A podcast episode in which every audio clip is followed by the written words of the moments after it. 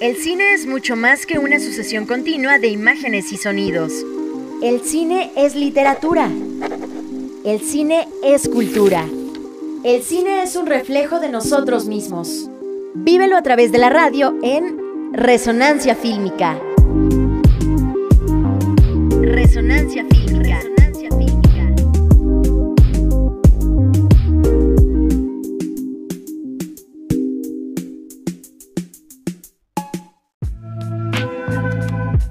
Hola, muy buenas tardes, sean todos y todas bienvenidos a esta cuarta emisión de Resonancia Fílmica, el espacio radiofónico dedicado a la cinematografía. Yo soy Benjamín Romero y los saludo en esta tarde de viernes 20 de noviembre del año 2020. Nancy Vite nos acompaña en la producción de este espacio, Carlos Guerrero en los controles técnicos y les recordamos a todos seguirnos a través de nuestro Facebook. Nos encuentran como Radio UAEH 91.1 y también en nuestra frecuencia en línea en www.uaeh uah.edu.mx diagonal Tulancingo Radio. Desde ahí eh, nos podremos mantener en comunicación, podremos intercambiar opiniones acerca de películas y de todo lo que estaremos tratando en, estos programas. Recuerden que nos escuchamos este y todos los viernes en punto de las 6.30 de la tarde. Y bueno, tenemos algunos saludos por acá eh, para Erika Valladares, para Janet Moncada, para Jimena Vargas y para todos los que nos escuchan cada viernes y que han participado en nuestras dinámicas, dejándonos sus comentarios en nuestro Facebook. Quiero agradecerles eh, a todos por participar y también muchísimas gracias a todos ustedes,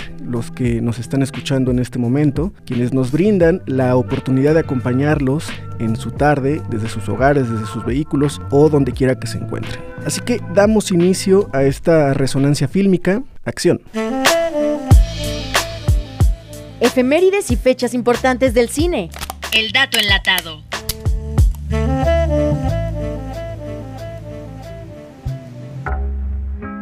En 1907 nace el realizador francés Henry Georges Clouseau, considerado uno de los mejores en el género del misterio, junto a Hitchcock, y que tuvo un estilo influenciado por el cine negro estadounidense y dirigió películas como El asesino habita en el 21, Las Diabólicas, Crimen en París y El salario del miedo, entre otras. Nació un día como hoy, un 20 de noviembre, insisto, del año de 1907, y sus películas se caracterizan porque crean atmósferas sórdidas y opresivas en la que los personajes cruzan las barreras mortales volviéndose culpables e inocentes en el mismo acto.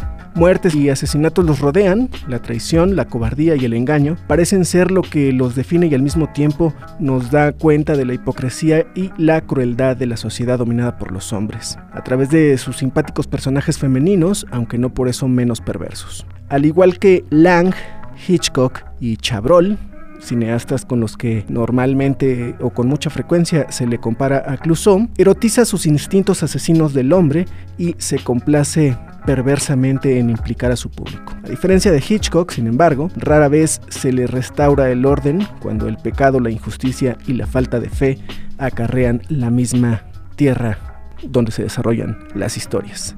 1907, un 20 de noviembre, nace el cineasta francés Clouseau. Un vistazo a la propuesta cinematográfica hecha en nuestro país. Secuencia mexicana.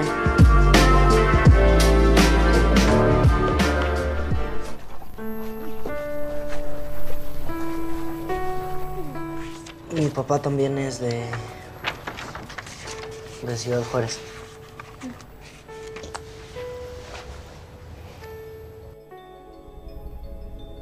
Y en nuestra secuencia mexicana, el día de hoy, quiero recomendarles la película Detrás de la montaña.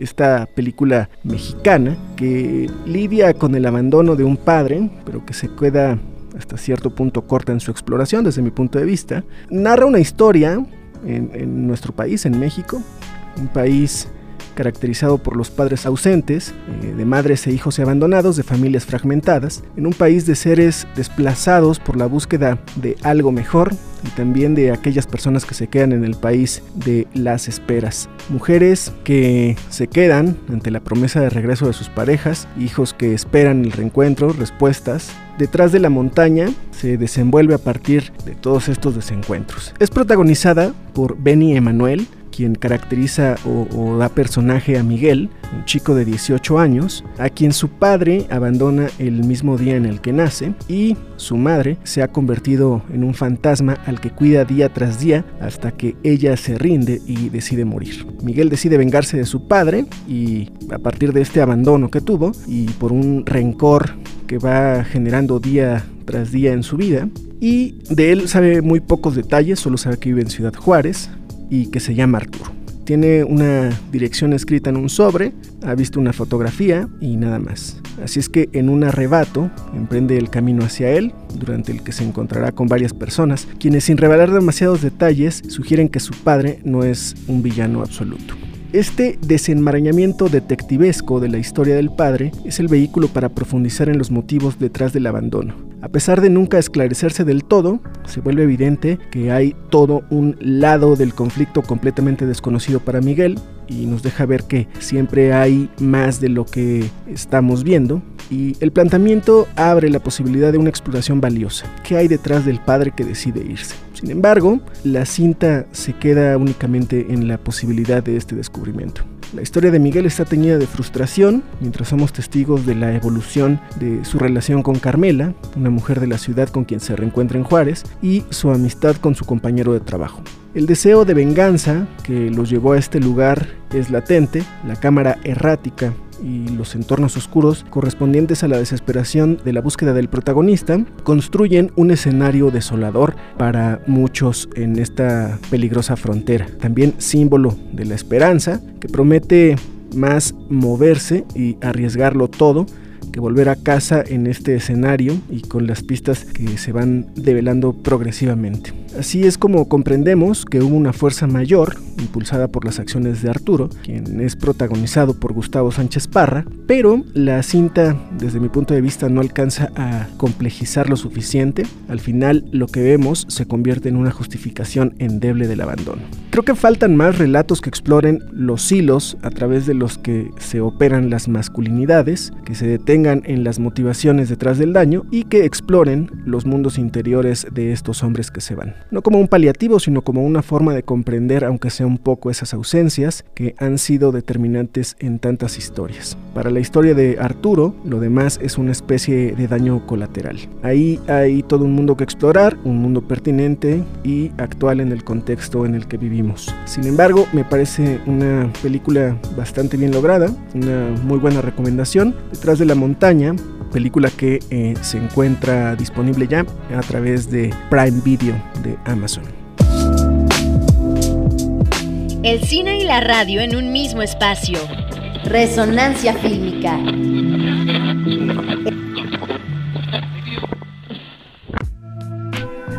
Y en el soundtrack de la semana les quiero compartir esta canción que forma parte de la película de horror psicológico de Neon Demon, una excelente película alemana por cierto, dirigida en el año de 2016 por Nicholas Winding Refn, esto es Mine de Sweet Tempest. Atmósfera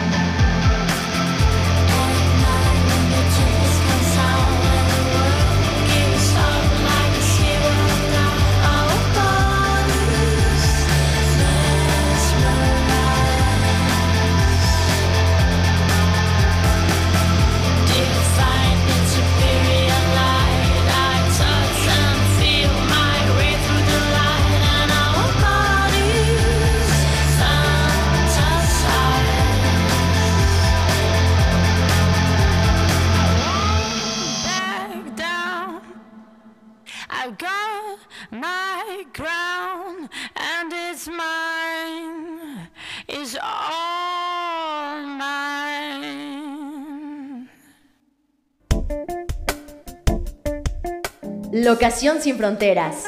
Hablemos de cine internacional.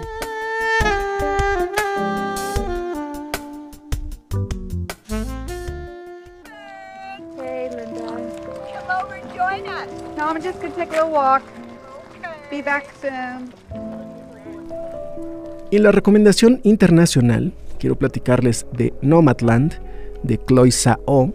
Es una película eh, estadounidense de esta directora de origen chino. Es fácil imaginar a una cineasta menos hábil que Chloe Sao sucumbiendo ante las convenciones narrativas de una historia convencional. Y en esta historia vemos a Fern, que es una mujer cuyo pueblo en Nevada desapareció cuando cerró la planta donde trabajaba, todo esto cuando la economía colapsó en el 2008, y entonces su esposo muere luego de perder prácticamente todo.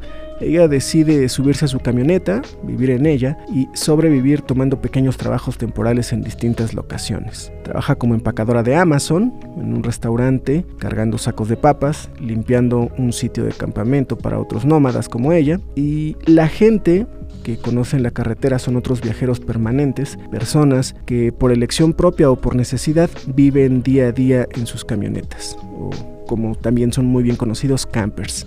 Una de ellas en un Prius, pero todos estos personajes, en su mayoría no actores, a quienes Sao dirigió con maestría, le cuentan a Fern sus historias de vida, muchas de ellas de dolor, de pérdida, y poco a poco conocemos la de Fern misma. Es aquí donde una cineasta con menos confianza en sus propias habilidades hubiera hecho de la historia de Fern una de rendición, le hubiera puesto, por ejemplo, un hijo, quien le deje de hablar, con quien tiene que reconectar o algún otro tipo de paralelismo narrativo. Sin embargo, Chloe Sao hace, al meternos en este mundo sin juicios, sin gran obstáculos de vencer y sin buenos y ni malos, lo que hace es simplemente excepcional. Ni siquiera el capitalismo parece ser el enemigo, esta es solo una historia de vida llena de elecciones, matices y muchas veces sin razones y sin explicaciones. La película Nomadland cuyo estreno está planeado para México para el mes de diciembre,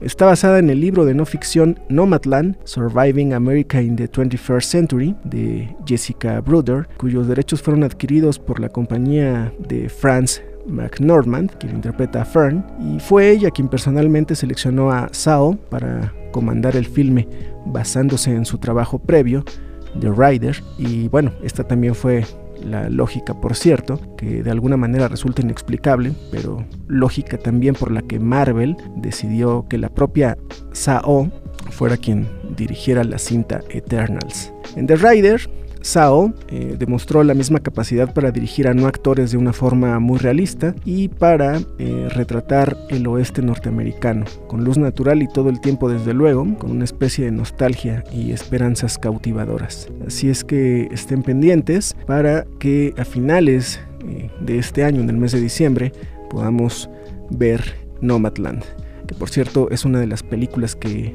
figura o que se posiciona como, como fuerte para la entrega 2021 del premio Oscar. Y en entrevista platicamos con Paola Stefani La Madrid, quien nos habla de la película La Vocera de Luciana Kaplan, la cual se estrenará en los próximos días en el marco de la edición número 35 del Festival Internacional de Cine de Guadalajara. El cine en voz de sus creadores. Cine Ediciones. El día de hoy nos acompaña Paola Estefani La Madrid, una querida amiga con la que trabajé hace un tiempo en el Fideicomiso para la Promoción y Desarrollo del Cine Mexicano en la Ciudad de México, Procine, donde ella era directora, que a lo largo de su carrera ha estado muy de cerca de los pueblos indígenas, ha trabajado ahorita, para no equivocarme, ella nos, nos dará los detalles de las comunidades con las que ha trabajado, pero hasta donde tengo entendido son con los huicholes o huirráricas, ahora más recientemente con los mayas y en un proyecto súper interesante de Luciana Kaplan, que es La Vocera, esta mujer que decidió adentrarse a la vida pública y política representando a los pueblos indígenas. Mi querida Paola, ¿cómo estás? Hola querido Benjamín, muchísimas gracias por invitarme aquí a platicar con tu audiencia. Me da un gusto enorme saludarte Me gustaría platicar contigo acerca de algo de lo cual creo que te has vuelto experta y referente, que es la distribución de impacto. Así a grosso modo, Pau, ¿qué es la distribución de impacto?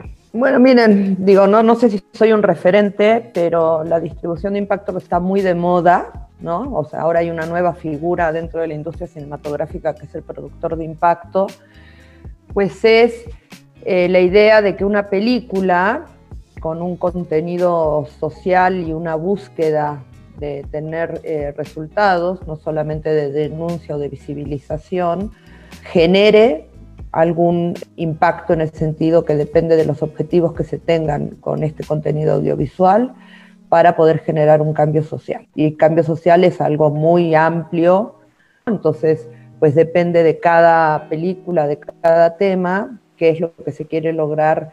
La distribución tradicional, vamos a decirle, pues qué buscaba o qué busca. Vender un montón de boletos en el cine o ahora tener un montón de views en plataformas, o sea, pero finalmente hacer dinero, ¿no? La distribución de impacto, lo que lo hace diferente es, obviamente queremos que mucha gente vea una película, ¿no? Pero lo que tenemos que lograr es que vean la película las personas que nos interesan, que pueden tener algún tipo de influencia o para modificar ciertas prácticas, que pueden ser desde un cambio de mentalidades, cambiar tu manera de pensar eh, sobre un tema o hasta lograr a llegar a modificar políticas públicas, ¿no? que sería así como pues, el gran este, logro con una película. Entonces la distribución de impacto lo que busca es poder eh, tener muy claro quiénes son los que tienen que ver esta película.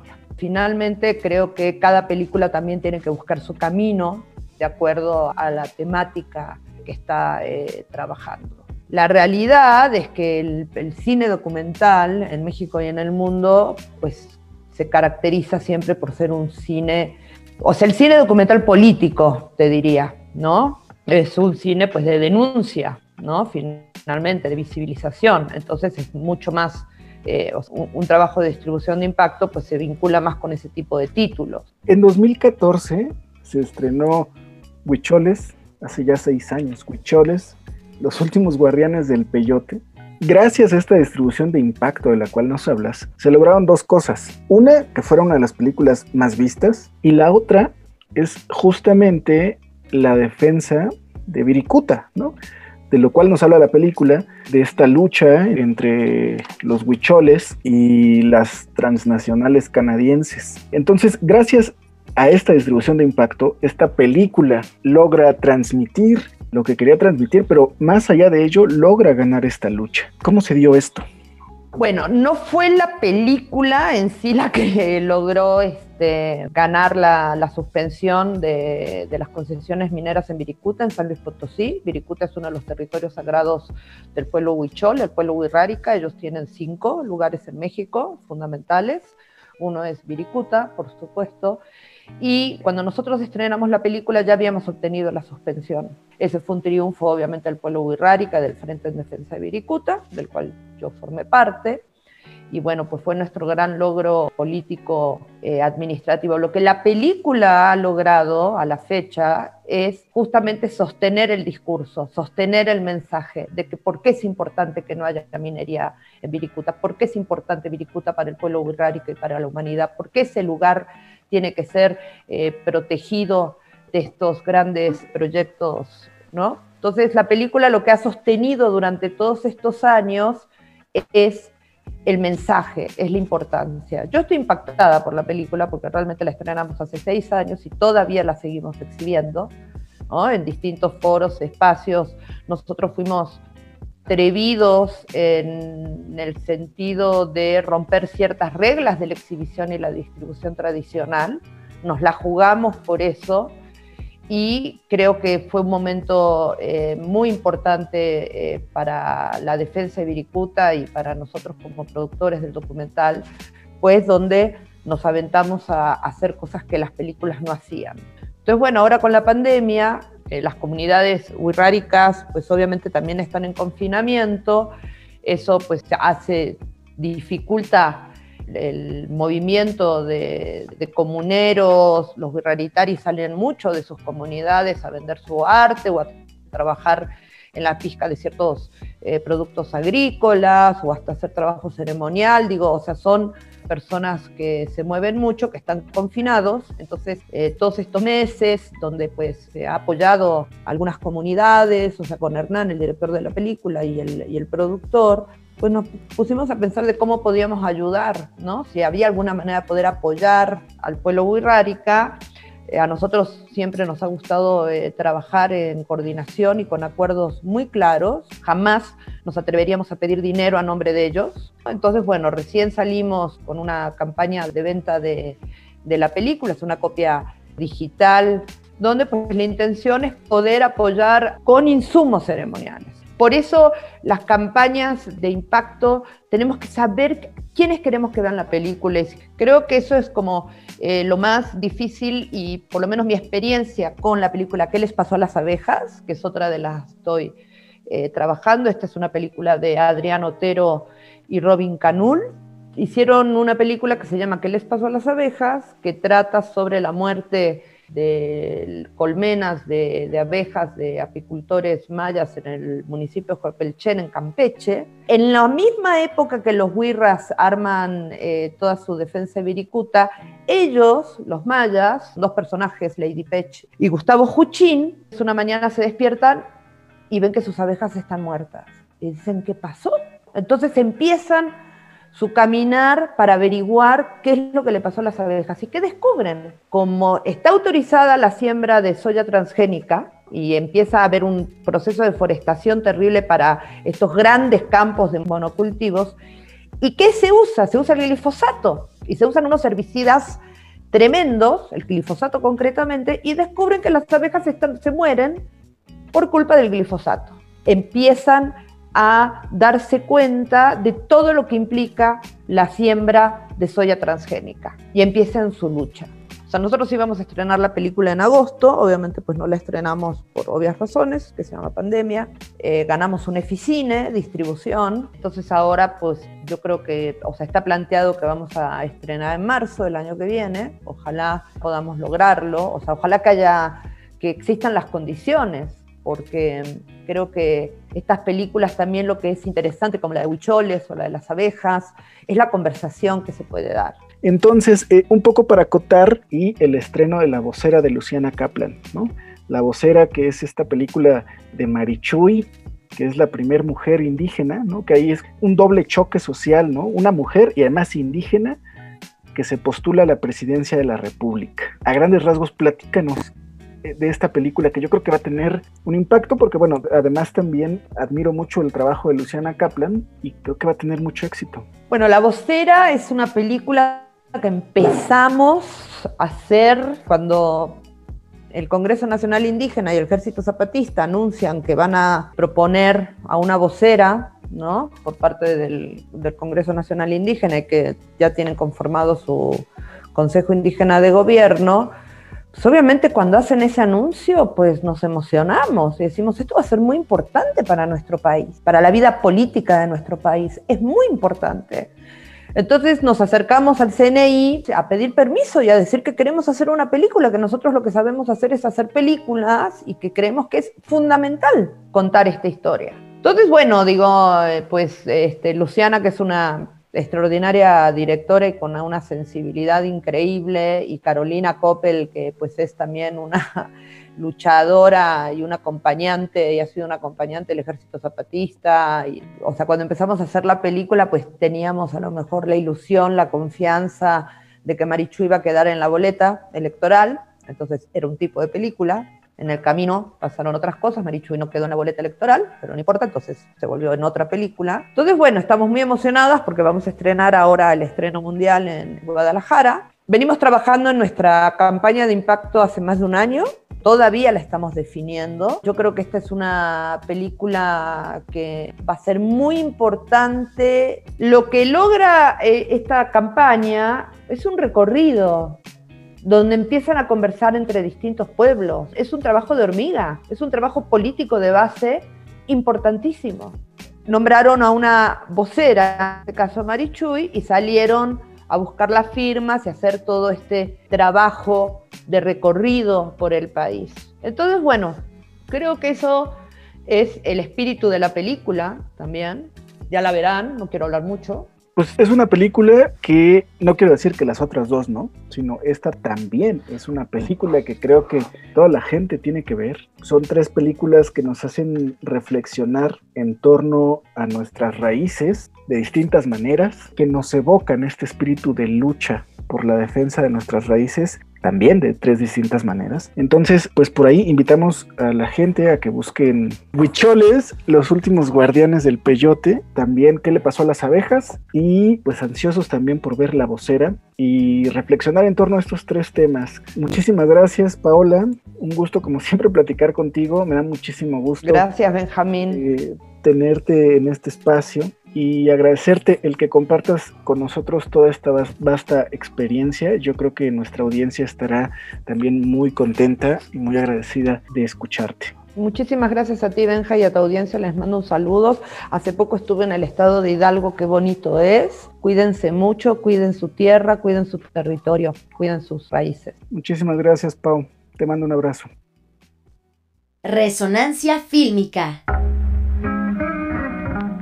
El pasado lunes 16, la Academia Mexicana de las Artes y las Ciencias Cinematográficas anunció que la película Ya no estoy aquí, de Fernando Frías de la Parra, será la que nos represente ante The Academy en la entrega 2021 del premio Oscar. Basta recordar que hace un año precisamente se estrenó esta historia en el Festival Internacional de Cine de Morelia y desde entonces Ya no estoy aquí, de Fernando Frías de la Parra, ha acumulado logros más allá de toda previsión ganadora al ojo de mejor largometraje mexicano en Morelia y una de las películas mexicanas, o si no es que la película mexicana más vista en, Netflix, que también tuvo 10 premios eh, al Ariel, entre ellos como mejor película, mejor dirección y mejor revelación actoral a Juan Daniel García. Ahora toca esperar, ver qué pasa cuando la Academia Norteamericana lance su lista de finalistas para eh, la entrega del premio Oscar 2021.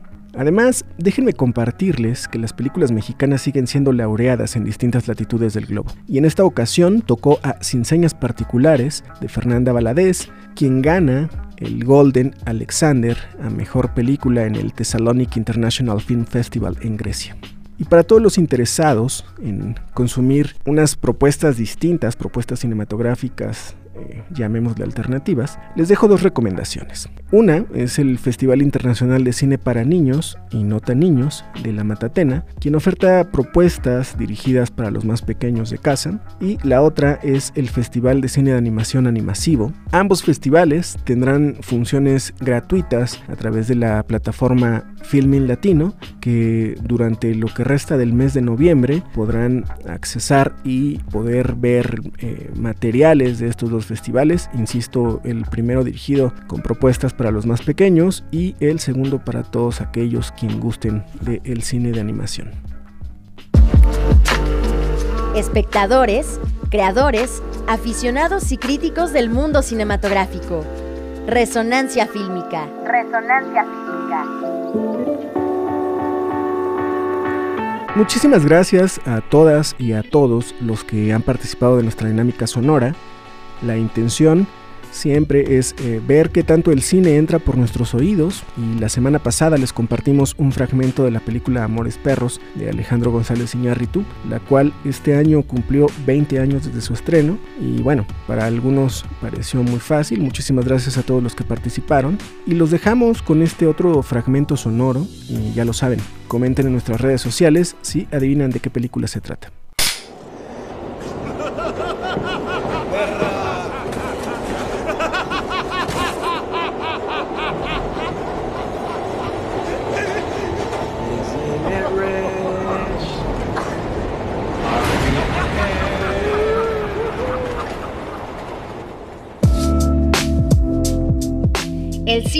Radio en un mismo espacio. Resonancia fílmica.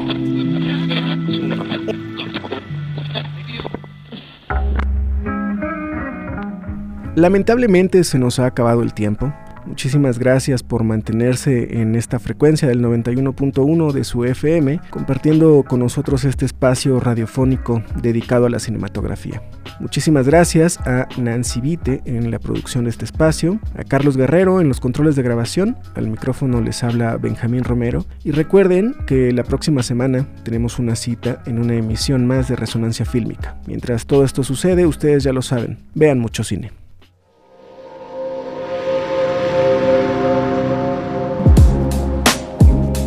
Hasta aquí terminamos este recorrido por lo más destacado del cine contemporáneo. Análisis de puestas en escena nacionales, datos, entrevistas, muestras, festivales, recomendaciones y todo un mundo por explorar en la pantalla. Resonancia fílmica.